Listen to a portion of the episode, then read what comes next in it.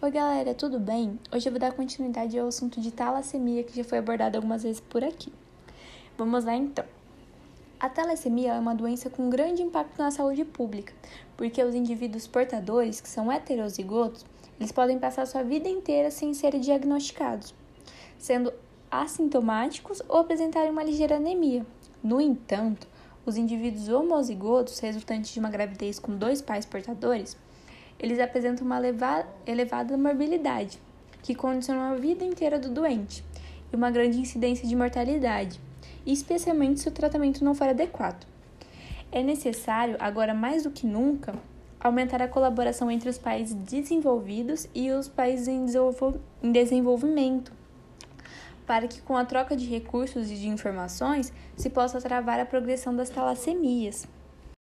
Oi, galera, tudo bem? Hoje eu vou dar continuidade ao assunto de talassemia, que já foi abordado aqui algumas vezes. Vamos lá então.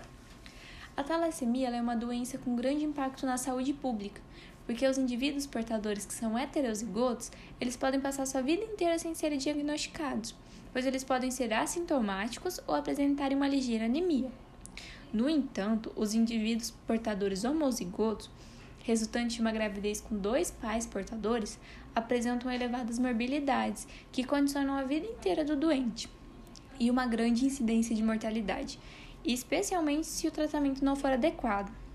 É necessário aumentar a colaboração entre os pais e os países desenvolvidos, perdão, e os países em desenvolvimento, para que com a troca de recursos e de informação se possa travar a progressão das talassemias.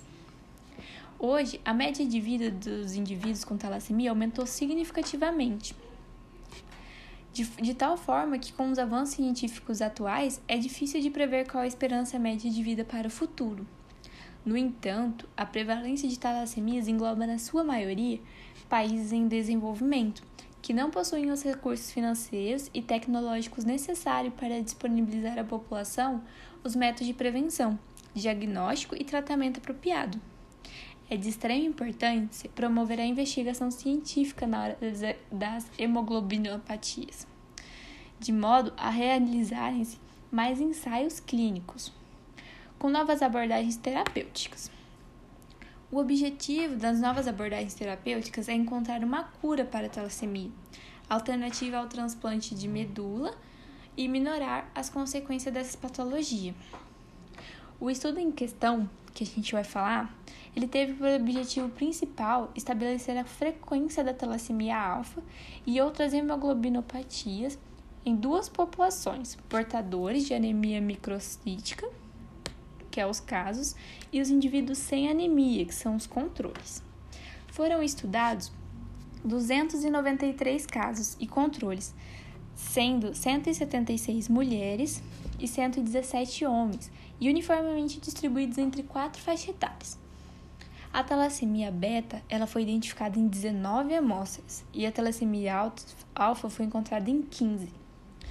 É, dessas com a talassemia alfa, três apresentaram também a heterozigose para hemoglobina S, que ela é benigna, em que os indivíduos herdam de um dos pais o gene para hemoglobina A, que é alfa, e outro do gene para hemoglobina S. Assim, dos 58 casos analisados, 37 apresentam alguma, apresentam alguma forma de hemoglobinopatia, perdão, ou de talassemia. Através dessa análise os, é, dos dados, teve uma diferença estatística, estatística significativa entre os casos e controles com uma maior frequência de casos de cor preta e parda, quando comparados com os controles. A população brasileira, ela se caracteriza por apresentar uma grande heterogeneidade genética e um nível de miscigenação significativo e progressivo. A distribuição das hemoglobinopatias e talassemias se relaciona com diversos grupos raciais que participam da formação da população brasileira. Os resultados apresentados nesse trabalho demonstram que as talassemias e hemoglobinopatias são muito frequentes em população de indivíduo com anemia microcítica não ferropênia.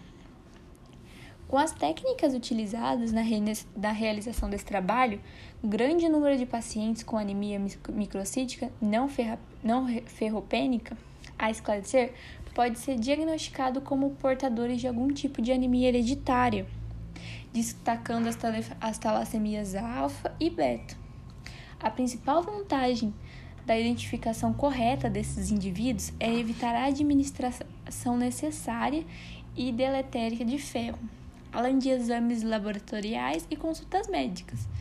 Destacam-se, porém, a presença de pacientes sem anemia, com índice de hematimétricos normais, classificados como portadores silenciosos da talassemia alfa.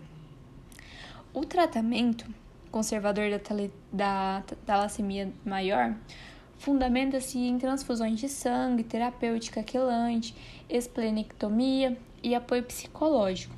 Com o emprego dessas medidas, a talassemia deixou de ser uma doença letal na infância, com sobrevivência mediana inferior a 5 anos, transformando-se em uma doença crônica, com desenvolvimento próximo ao normal e vida mediana superior a 25 anos.